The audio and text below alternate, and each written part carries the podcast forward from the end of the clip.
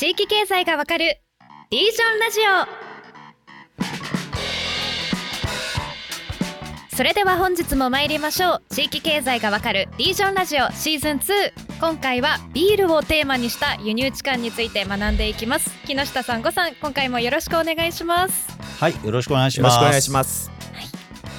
早速ごさん今回のテーマ改めてお願いします。はい、じゃあ今回はビールの輸入地間がテーマということで前編でも言ったんですけどビールは世界で最も多く飲まれているお酒ですよね。ちょっとざっくり今ビールってじゃあどれぐらいの市場規模なのっていうことで言うと、まあ、世界のビールの総消費量って年間で約1億8560万キロリットル。ちょっともうよくわか単位なんないのかわかんない。もはや全くわからないです。まあなんか東京ドーム約150杯分ぐらいだそうです。ちょっとよくわかんない。け どまだわかんない。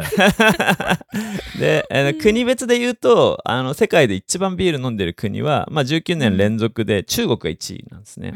まあうん人口が多いのはい。まあ人数も多いです。まあ多いからね、のそうそう、うんみんな飲むし、うん。ビールはね。大衆酒だから。はい。まあ、アメリカが2位ブラジル3位で、まあ、日本は8位、まあやっぱまあはい。人口から考えると飲んでる検討してる方じゃないかと思うんですけどあちなみにひ国民1人当たりだとえビール飲む量一番多いのはチェコとからしいですね。ああ、チェコね。うんあまあ、チェコビールもね、有名ですからねです。ねで、えっと世界でじゃあ作ってるビールを一番あの輸出してる国はどこかっていうとこれ実はメキシコらしいですね。へえへで、えー日本のビール輸出量に言うと、えー2017年に初めて年間100億円を突破して、まあ、主な輸出先は韓国、台湾うん、オーストラリア、アメリカ。あの意外とって言ったらあれですけど、まあ、いろんな国であの僕も南米であのスーパードライ飲んだ経験とかありますけどああの まあいろんな国で結構日本のビール飲もうと思ったら全然飲める状態ではあるんですけど、まあ、額としてはまだそこまで大きくないというふうに一見見えます。うんまあ、基本、向こうに行った日本人が飲むんじゃないかああなっていう。そうですよねその受け皿になってる日本そうそうそうそう日本食レストランに置いてあるみたいなイメージですよね。ただまあちょっと歴史を振り返ってみれば、まあ、ビールってそもそも日本にはなくて輸入置換されていった製品だと思うんで、うんちょっとその歴史を振り返りつつ今のその日本のビールの海外への浸透具合みたいな話をしてきたらなと思うんですけど、木下さん日本のビールの歴史輸入置換ってどういうふうに進んだのかちょっとざっくり教えてもらっていいですか？そうですね。まあ、もともとね、ビール自体って紀元前から世界中で飲まれている、確かに。結構原始的な、そう、飲料の一つっていうので、まあ、うん。ワインとね、同じぐらいっていうか、もしかしたら、どっちがどっちぐらい古い醸造酒っていうのでね、うん。あの、知られてるわけですが、だから、あの、地域によってはですね、あの、生水が飲めない地域とかは、やっぱビールを、を、アルコール度を極力低くしたビールをみんな水分代わりに飲んでたっていう地域ガブガブも結構飲んでたみたいな話聞きますね。そうそう、子供の頃から飲んでたっていう地域もあるんですよね、うん昔とかはねうん。普通に。ううん。あの、今ほどね、浄水する技術とかがないから、浄水的な意味で、一回この醸造すると、まあ、そのバクテリアとかが死滅するっていうことで、お腹を下さないっていうのでね、それを飲んでたところもあるっていうんで。で、まあ、ずーっとどんどんみんなが飲むようになってきて、まあ、世界中に広がっていって、で、まあ、江戸時代にですね、まあ、当然、あの、日本は、あの、海外からね、えーまあ、あの、あんまり物入れまないようにしましょうなんてやってたわけですけど、うんあの、イギリスのなんか船が、あの、伝来させたっていう話があるそうで、そうですね。で、そこから明治維新になって、うんえーやっぱこの近代化っていうのはイコール、まあその時からビール会社っていうのは、まあその、いわゆる主要に産業革命を起こした国にはですね、やっぱあって、うんで、これはやっぱりあの、ビールもその産業革命とすごいセットなのは、それまではいわゆるクラフトビールなわけですよ、みんな各地。さっきみたいはいはいはいな。水が飲めないから地元でうんワイナリーがあるように。で、輸送技術も、昔はほら、馬車とかに乗せるしかないから、うん。確かに。あんな重たい水分のものをですね、うん。大量に輸送するなんてできないんですよ、うん。そもそも。うん。うんなので、産業革命が起こって、まあ、一個は醸造する技術が、まずでかい、例えば金属タンクを作るとか、ああいうのもやっぱり、ね、産業革命が起きないとできないので、ああいうものがボコーンとできて、うんで、うん。えー動力ができて、うん。で、それで例えば、まあ、あの、石炭とかをね、掘り出してくるようになったんで、うん。えそれを使ってですね、なんだ、熱源を作って、温めたり冷ましたりとか、いろんなことができるようになまあ、あとは、ベルトコンベヤーみたいなのを動かしたりとかね。っていうことで、まあ、いわゆる大量生産ができるようになったんですよね。うんうん。なので、ビールもその大資本家が大量生産するビールっていうものを作り始めて、でそれが国内市場を席巻するっていうのが、まあ、ヨーロッパとかアメリカでも普通に起きてきていたんで、いや、これはやっぱね、酒税も関わりますから。まあ、酒税ってね、うん。税金として国も、うん。えーそれなりに取れる分野なので、うんまあね、昔は塩とかもね、えーうん米とかもね、うん。こういうものもみんなあの制限されてたように、1000倍だったわけですからね。そうそうそう、1000倍だった。うんうん。で、ビールもやっぱこれはちゃんと国内で生産して稼ごうということで、まあやっぱ国内のビール醸造所っていうのが生まれてくるわけですよね。うんうん。で、これ文明開化最初みんな、ほら、こぞってね、えー 俺もそこでなお金儲けしてやろうみたいな会社がわーっと出てきてですね。うんスタートアップみたいな感じで。そうそうスタートアップみたいなねあービールの簡単だから、そうう。んで、みんな始めたんだけど、まあなんか明治の、まああの20年代とかになってくると、えーいわゆる我々が知っているような、いわゆるキリン、札幌、恵比寿、朝日みたいなね、こういう大手みたいなものにだんだんと修練されていくみたいな、あの、過程が出てきてですね。うんで、まああの、あの、だから発展してきたっていうので。まあよく日本人のね、最初のブルワリーとして、まあ、あの、古いえー老舗ですよっていうふうに言われているのは、政府のね、北海道開拓のために、えー札幌にできた、いわゆる札幌ビールのあのね、えー今も札幌ビール工場みたいなのがありますけど、まあそういいうのが一番最初じゃないかっていうふうにまあ言われているうんということなんですよね。で、まあそこはなんか渋沢栄一とかですね、みんななんか当時の財閥系がみんな絡んでたりとかをしてて、で、そしたら次は三井系で、じあゃあ、あの、エビスビールをやろうみたいな話になって、今のエビス駅のところの、あれですよね、あの地域に工場があって。で、その後に、まあ、あの、基本的にはもう一回でかすぎるから分割しましょうって戦後になって、また分かれさせられて、えー朝日とうん札幌に分かれる。うんだから昔はよくね、なんか商社の飲み会だとうん各商社がみんなブランド別のもの持ってるから、うん系列のビールしか出しちゃいけないとかね。なんか結構聞きま、聞きましたよね、昔ねうん。聞きましたね、そういう話。そう。だからそれぐらい結構やっぱみんなが飲むものなので、まあみんながわーっと小さいとこが出てきて、その後大手資本に修練されていって、えー戦時統制もあって主犯系っていうものはバーンと合併されて酒造系ですね。酒造主犯は合併させられて、戦後はまあ分割をされたっていうことで、うん各社がこうやってしのぎをあの競うっていう感じに、だってそこにですね、まあ後からサントリーがビールでね、あの、参入してくるっていうので、まあ、キリンとかアサヒとか札幌に次いでサントリーっていうのが新規参入していくっていうことで、まあ、四大メーカー体制っていうのは大体我々がね、イメージする今のビール会社ってそういう感じだよねっていう、えー体制になったのは戦後のもう1960年代っていう、えーところになってですね、まあ、まさに高度経済成長とかしてきたあタイミングで、まあ、生まれてきたっていうことですよね。まず、それぐらいビール産業って、まあ、ある意味で人が増える段階でみんなの取得が上がる時代には、まあ、めちゃめちゃ飲まれるようになっていくんで、まあ、うん美味しいビジネスだったっていうことだと思いますよね。確かに。でもあれですね、やっぱなんか、その戦争の影響で、いわゆるその市場原理だけじゃない、あの、都合に結構振り回されて、そういう統廃合みたいなものが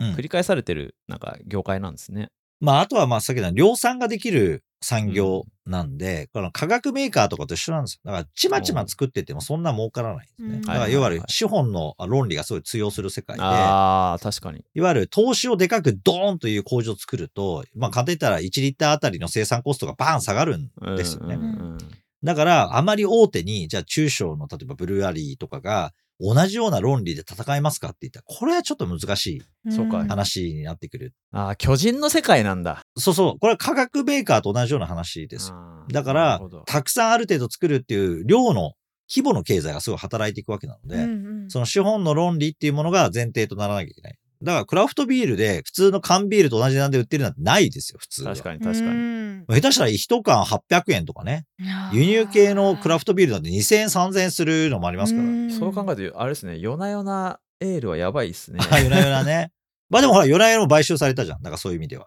あ、そうなんだ。そうなんです。夜な夜も買収されてるし、例えばね、オリオンビールって沖縄もありますよね。はいはいオリオンビールも買収されてます。朝日だったかな。そうそうあキリンビールとかも、えっ、と、いろんなクラフトビールとかメーカーを販売経路としてね、今、あの、資本的に命してないけど、ほぼ販路として、ーキリンの、あの、販売網を使って、えー売っていくみたいなこととかもね、どんどんやってますから、うんなるほど。まあ、やっぱりこれはね、なかなかね、単独である程度規模に持っていくっていうのは結構難しいんですうかビールはだからあれなんですよね、もう巨人の殴り合いの世界なんですね。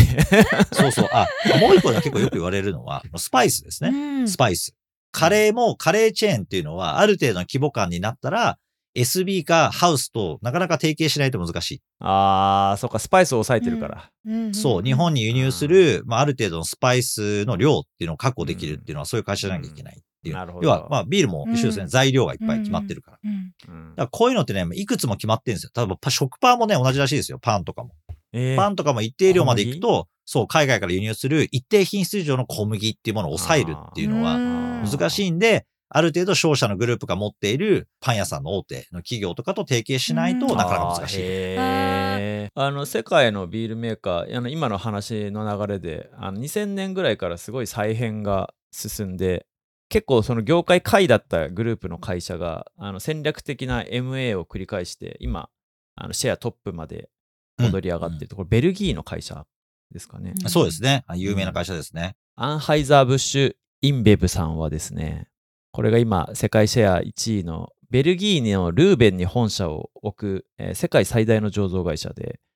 えー500を超えるブランドを持っていると。でビールで言うと、まあ、ヒューガルデン、えーグースアイランド、本当にああとコロナも持ってますね。あとバドワイザー。ーああでもあれですね、コロナを取ったのがでかいかもしれないですね。うんまあでもヒューガルデンも結構日本にね、入ってきてますよね。確かにヒューガルデンまああとバドワイザーかバドワイザーとコロナでかいですもね。だから結局ね、これってまあ今の話じゃないですけど、単独でみんなそれを保持できないんですよね。なかなか。うんピンでやっぱり同じように、そのビールメーカーとして、えー世界販売部を持ち、えーまあその生産とかもやっていく効率的にっていう設備を、例えば輸出に合うようにね、世界各国に単独で作るっていうのは、やっぱりもうちょっと難しいっていうところもあって、まあ、皆さんこのホールディングスに入っていくっていううん話っていうのはね、普通にありますよね。だから、まあそうすると生産設備は各国にみんな持ってるから、うんえーそのブランドはあったり作り方っていうのだけレシピを持ってって、その国の近い別ブランドの工場で作るっていうこととかもみんなやりますからね。なるほど。地産地消じゃないけど、地元生産にそういう形でしていく、ブランドを顔を変えていくというか、うんあ、まあ現地生産体制みたいな感現地じです。生産体制にしていく。そうそなんかあれですね、シンプルな輸入地間って考えると、もうその、なんか、例えばなんですけど、スーパードライみたいな単密の商品が世界にどんどん飲まれて、みたいなのが、なんか、あの輸入地間の成功、輸出の成功って感じのイメージを持ってたんですけど、なんかそんなシンプルな世界とはちょっと、あの話が違うのがこのビールの世界っていう感じですね。う。まあそうですね。あとはやっぱり国際的なビジネスの仕方がどんどん発達してきたっていうのもあると思いますよね。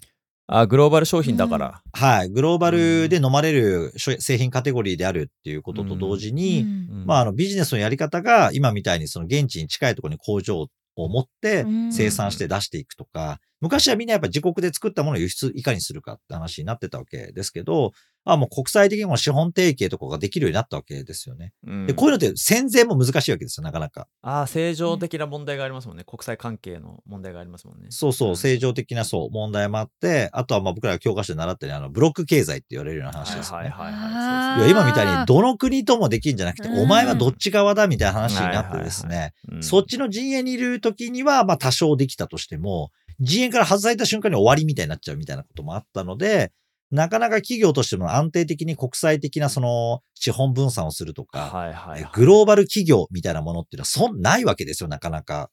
数が限られてたわけですね。うんそれが今は結構こういう飲料とか含めていろんな製品カテゴリーの企業も国際的な分業体制とか資本的にいろんな会社に提携を持ち込んでいくとかっていうことがちゃんと国家間の貿易上とか、そういう条約でしっかり、あの、権利が保全されるっていう環境が整ってきたってこともあって、えーこういう買収とかっていうことが国際的にやりやすくなってきたっていうのもやっぱあると思いますね。なるほど。これ、あれですね、日本のビールメーカーでいう、もう、まあ、アサヒが今、世界のビール市場3位に入ってるのかな。うんうんうんちょっとこれデータが微妙で怪しい部分もあるんですけど、これね、おそらくね、集計にグローバル結構大変だから、まあ一はい応集計してるところによってもちょっと変わるのかもしれないけど、でも今、トップ5にはもう入ってきてるっていうふうに言われますよね。朝日ビールさんとか。これもだから、あの、アサヒビールの商品が世界にっていうよりかは、そのさ、今、木下さんがずっと話してた、その、まあ、MA とかで、もう資本をこう、提携していくことで大きくなってってるっていう、その、MA バトルの勝者になってきてるっていうのが、今の状態なんですかね、これ。そうですね。なるほど、なるほほど。でもすごいなんか力学的なものを感じるな。やっぱりど小さいままではいられないジャンルなんですね。これはまあ、いくつかありますよね。やっぱさっきの、うん、そう、科学系のね、あの、論理が成り立つ分野ってのは如実だと思いますね。うん全く同じものを作るのにも、規模が大きいところでバーンと作った方が、単位当たりコストが劇的に低減するっていううんカテゴリーは、なかなかそれなりにあの規模のある会社になってしまうとですね、うんじゃあ小さく価値のあるものだけを作りましょうっていう話では、ちょっと生き残れないっっていうところにやっぱりなってくると思いますね。なるほど。なその辺がワインとか日本酒とかとあのビールの違いなんですね。まあそこはあの全然違ってくると思いますね。うんなるほど。だからこれはそのいわゆる輸入輸入地間から輸出っていう話とうんまたちょっと違う、そのものじゃなくて別のものがこう輸出されてるみたいなこと。そうそう。だから、まあこれちょっとね、今回輸入地間っていうのをシーズン2のテーマでずっとやってきたんで、まあそろそろ次の段階のお話をね、えーしていこうっていう感じのちょっと入り口に今回のテーマは入ってまして、うんうんで、これ何かっていうと、まあ輸入地間ってのは純粋に物をね、輸入するところから自国生産とか地元の地域で生産してうん、物を輸出してってお金をいただくっていう、まあこういう構造なわけですけど、うんうん国とか地域の発展のステージっていう意味ではですね、うんえーより高度化をどんどんしてきている。うんうんで、その時に、まあ、今みたいですね、今度物を出さなくても、うん物を作ってる海外の会社を買っちまうっていうのができるようになってきたんですね。うんうんで、そうすると、よりこれが、まあ昔はですね、やってる国があったんです。派遣国って言われる国ですよね。はいはいはい。イギリスにしても。例えば、あのポルトガルとか、うんあスペインとかね。えーまあ、あの、フランスとか、まあなんか、あとアメリカとかね。こういう国、まあアメリカとかの時代になってくるとだいぶちょっと緩やかになりますヨーロッパが覇権を取っている時にもやっていたものは何によってやってるかっていうと、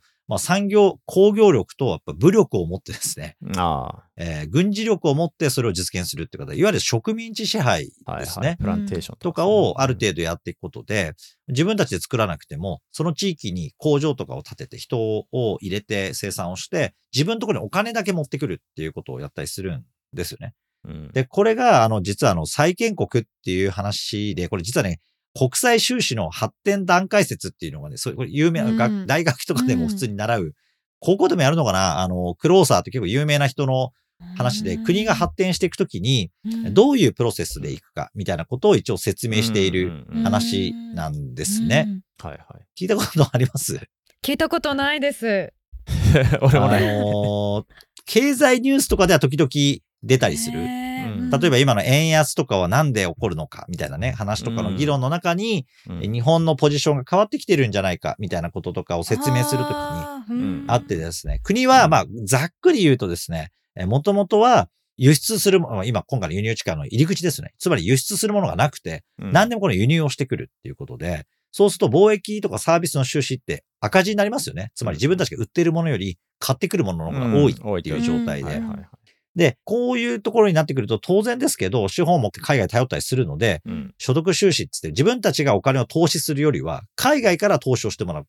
誘致とかするとかって感じですね。まあそういう状態に国って最初は、国とか地域ってあるわけですけど、はいはい。まあ次が今度は経済発展をしてうん、輸出産業ができている。いわゆる輸入地間ですね。今回してる話で。で、そうすると、えー今度は自分たちの製品を外に出すので、うん輸出とかサービスの収支ですね。が、買ってくるより、売る方が多くなってくる。黒字になってくる。でこれが第2段階なんですよね。うんうん。で、第3段階は、今度は輸出がもうさらにすごい拡大してですね、うんえーめちゃめちゃ貿易黒字とかを稼ぐようになっていって、はい。で、えーこれがですね、今度は外からお金を出してもらうとかっていう、自分たちが外に投資をするお金よりも、外が、まあ自分の国に投資をしてくれるっていうお金のこのデイリーですね、うん。の部分を上回って輸出とかで稼いでるお金がうん。大きくなるっていう形になってくるんですね。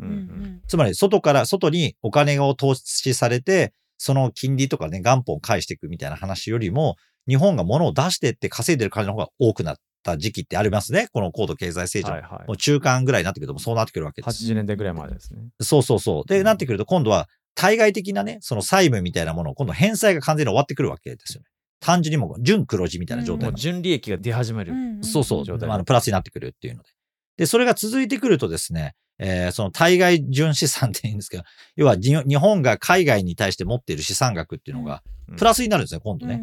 で、そうすると日本の経済じ、日本もあの今ここの段階じゃないかっていうふうに言われる、えーちょっと瀬戸際の今段階の話をするんですけど、はいいわゆる貿易とかサービス収支も、まあまあ黒字でした。ちょっとコロナ前とかそういうところで。うんで、あとは、まあ、対外資産いっぱい持ってますよ、日本みたいに。はいで、これはにあの海外に今、こうやって企業買収したりとか、いろんな投資をバンバンみんなやってるので、今度は所得収支っつって、その投資したものから配当とかね、そういうのがバンバン返ってくるっていう状態に、お金が返ってくる状態になってお金が返ってくる状態になる。る。うんそうすると、物サービスの輸出でも儲かり、投資をしたお金でも儲かりっていうので、で、対外資産がどんどん積み増されていくっていう、もう完全に黒字状態っっていうね。ええこれが成熟した債権国の段階。あ、いや、それはね、うん未成熟な債権国。これは未成熟な債権そう。で、この次に今日本が差し掛かってんじゃないかって言われるのが、まさに今ちょっと郷さんが言った成熟した債権国って言われるステージなんですけど、はいはいはいこれは、それぐらい豊かになるとですね、うんね自分の国で作るものとかのコストがあまりにも高くなっていくので、なるほど。うんえーはい、国際競争力が自分たちの要は輸出業がどんどん弱っていくっていうえーはいはいはいはいはい。で、要は今、このね、さっき言った未成熟な債権国から成熟した債権国に日本はどんどん移行してってるんでしょっていう今確かに。話なんです、ね。確かに。イメージつきますね。ん。そう、自動車とかそういうものもあるんで、はい。そのコスト増をね、賄ってでもなお日本から物を出して勝ってる産業はまだ残ってるので、完全に成熟した債権国までなりきれてるのかっていうのが、まあいろいろ議論になるんですけど、うん、まあこの方向には間違いなくて、だからそうすると、まあちょっとずつ今なってきてますけど、貿易とかサービス収支が昔はもうすごい黒字だったのがですね、だんだん赤字を記録するようになるんですよね。工業生産力が低下していく状態になるわけですね。そうですね、輸出業とかが、まあ、基本低迷していくっていう話になっていく。まあ、だんだんそうなってきましたね、この30年ぐらいで日本うん確かにが。確かに。発展成熟するとこう赤字になるようになるってなんかパラドックス的ななんか要素を感じるんですけどそう。で、これは何かって言ったら、はい今回このビールの話とかでしてるように、うん別にビールを日本で作って海外に輸出しなくていいじゃんと。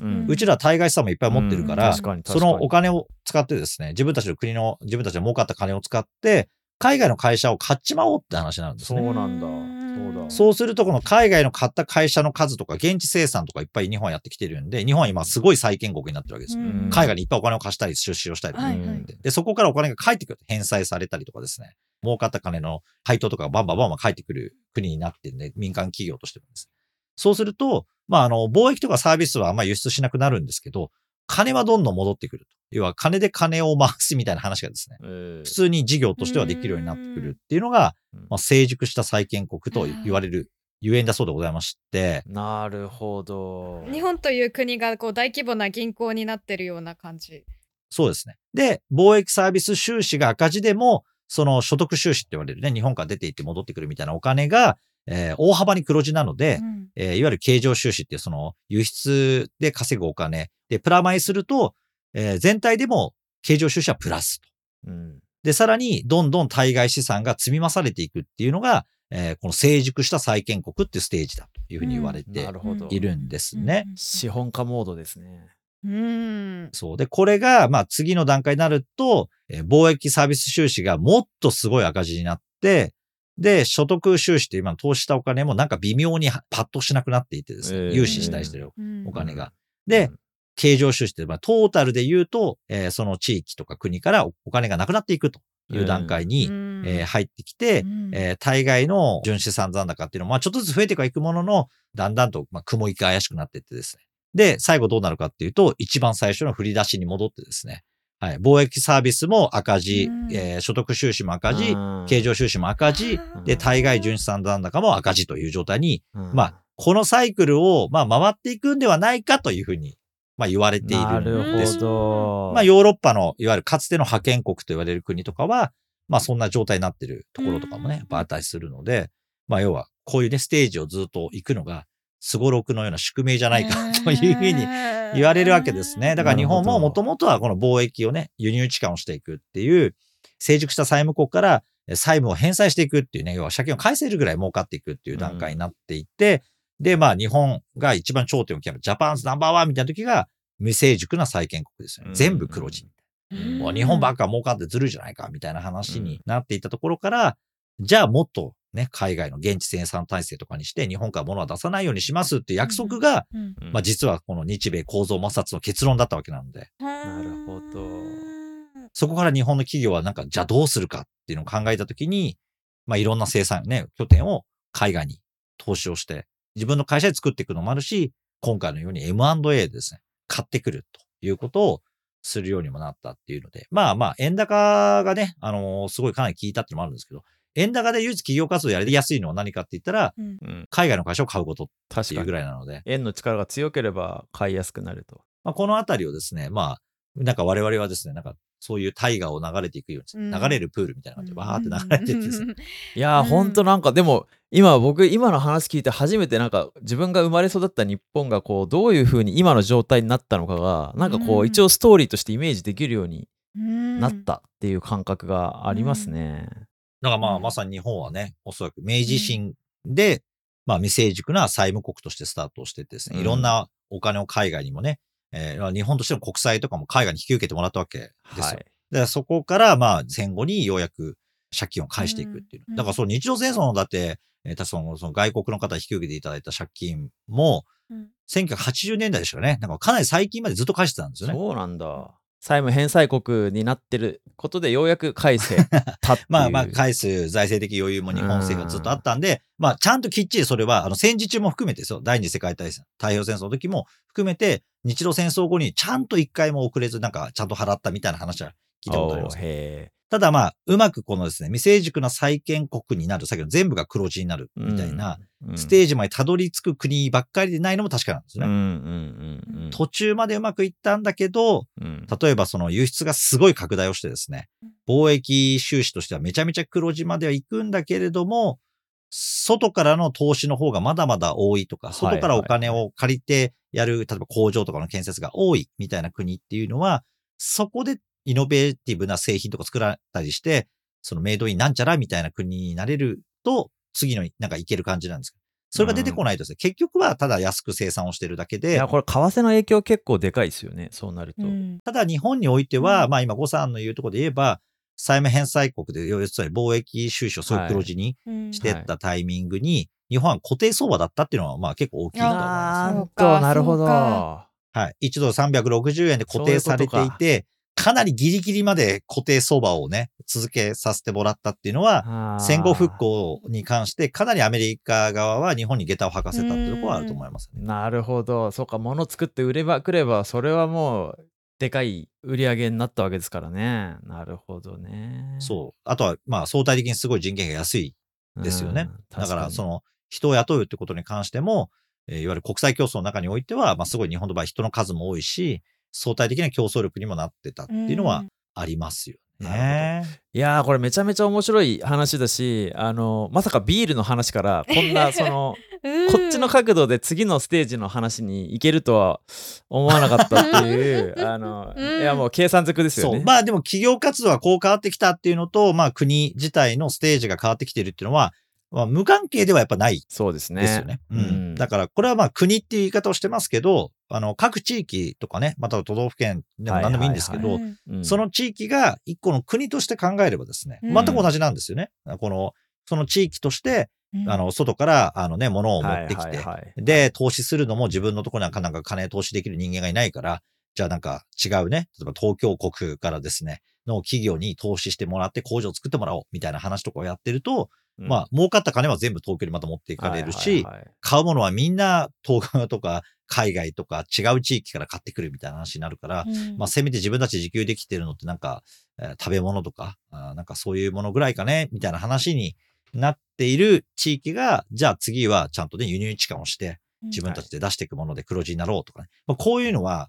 同じ話なんですよね。確かに。これが本当の意味でのまあ地域経営とか都市経営って話でもあるっていうのが認識されるとですね、うん。えーなんかそんなにみんながやって元気になりましたとかっていうね、なんかなんかふざけたようなレベルの地域活性化論っていうのは全部吹き飛ぶんですよ。いやーこれだうん国際収支発展段階説っていうからつい国と国の話かなと思うけどこれええ。自分とこの地域自治体っていう単位で見てもまあ同じような考え方これかなりできますよね。だってよその地域から資本入れてもらってでそれを自分たちで輸入置換してっていう段階を踏まないと次に行けないまあ発展段階論はまあ非常にまあ一つのね、あの考え方、フレームワークなんですけど、はいはいすべてをこれで別にね、あの、うん。掌握するわけでもないし、うん。まあ国はね、まあその中央銀行とか持ってたりするんで、ちょっといろいろな、あのはい、地域とか地方と違う側面はもちろんあるんですけど、うん。まあ一つの流れとしてね、うん。えー今自分たちの地域って、えっ、と、貿易サービス収支ってどうなってんだっけ？とかね、ねえーこういう所得収支ってどうなってんだっけ？ってこうやっていうのを見ていくと、うん。あらららららみたいなね、段階説をこうメモしながら聞いてたんですけどもうその中でこう自分の地域の立ち位置をここで確認してもいいですよね。そうですね。今どこに位置しているのかみたいなこととかはですね、あの見ていくと、まあすごい、あの、いろんなことがやっぱ分かってくると思いますね。うん多分愛知なんかは完全に未成熟なんですけど、債権国の状態に入って今だと思いますよね。いわゆる、あの、貿易サービス収支も外に大黒字だし、海外にもいっぱいね、例えばトヨタの現地生産工場とかいっぱい持ってるわけなんで、それに紐づいて、えー愛知とかの県内の中小企業ですよね、系列企業とかもみんな投資をして工場を持ってたりするので、えー外にも、あのいっぱい投資をしたり、金を貸したりとかしてるので、所得収支も黒字でしょうし、えー毎年毎年まだそれをどんどん拡張しているから、えー当然対外自体の、まあ、あの資産っていうものが、えーうんプラスであるみたいな。だからこれは地域によって全然違ってるっていうことは確かですよね。うんいやまさかビールの話からこうね次のサイクルの話になってっていうまあそうですね。はいそうそう。まあでもまあビールをね、軽んではならない。いやものすごく勉強になりました。はビールからここまでわかるい、ありがとうございました。ありがとうございました。ビール飲みながらやればよかったあやりたい。もう飲みたくなってましたもん。ね もっと長くなりそうですよ。えはい。はい。ということでちょうどお時間となりました。リージョンラジオ本日はここまでとなります。最後まで聞いてくださったリスナーの皆さん本日もありがとうございました。ありがとうございました。ありがとうございました。おしまいに番組からお知らせです。ニュースピックスリージョンではアプリ上で地域経済に関するさまざまなコンテンツを配信しています。また番組へのご意見ご感想をお待ちしていますぜひハッシュタグリージョンラジオでツイートいただけると嬉しいです。次回も地域経済の未来についてディープに学んでいきます。またお会いしましょう。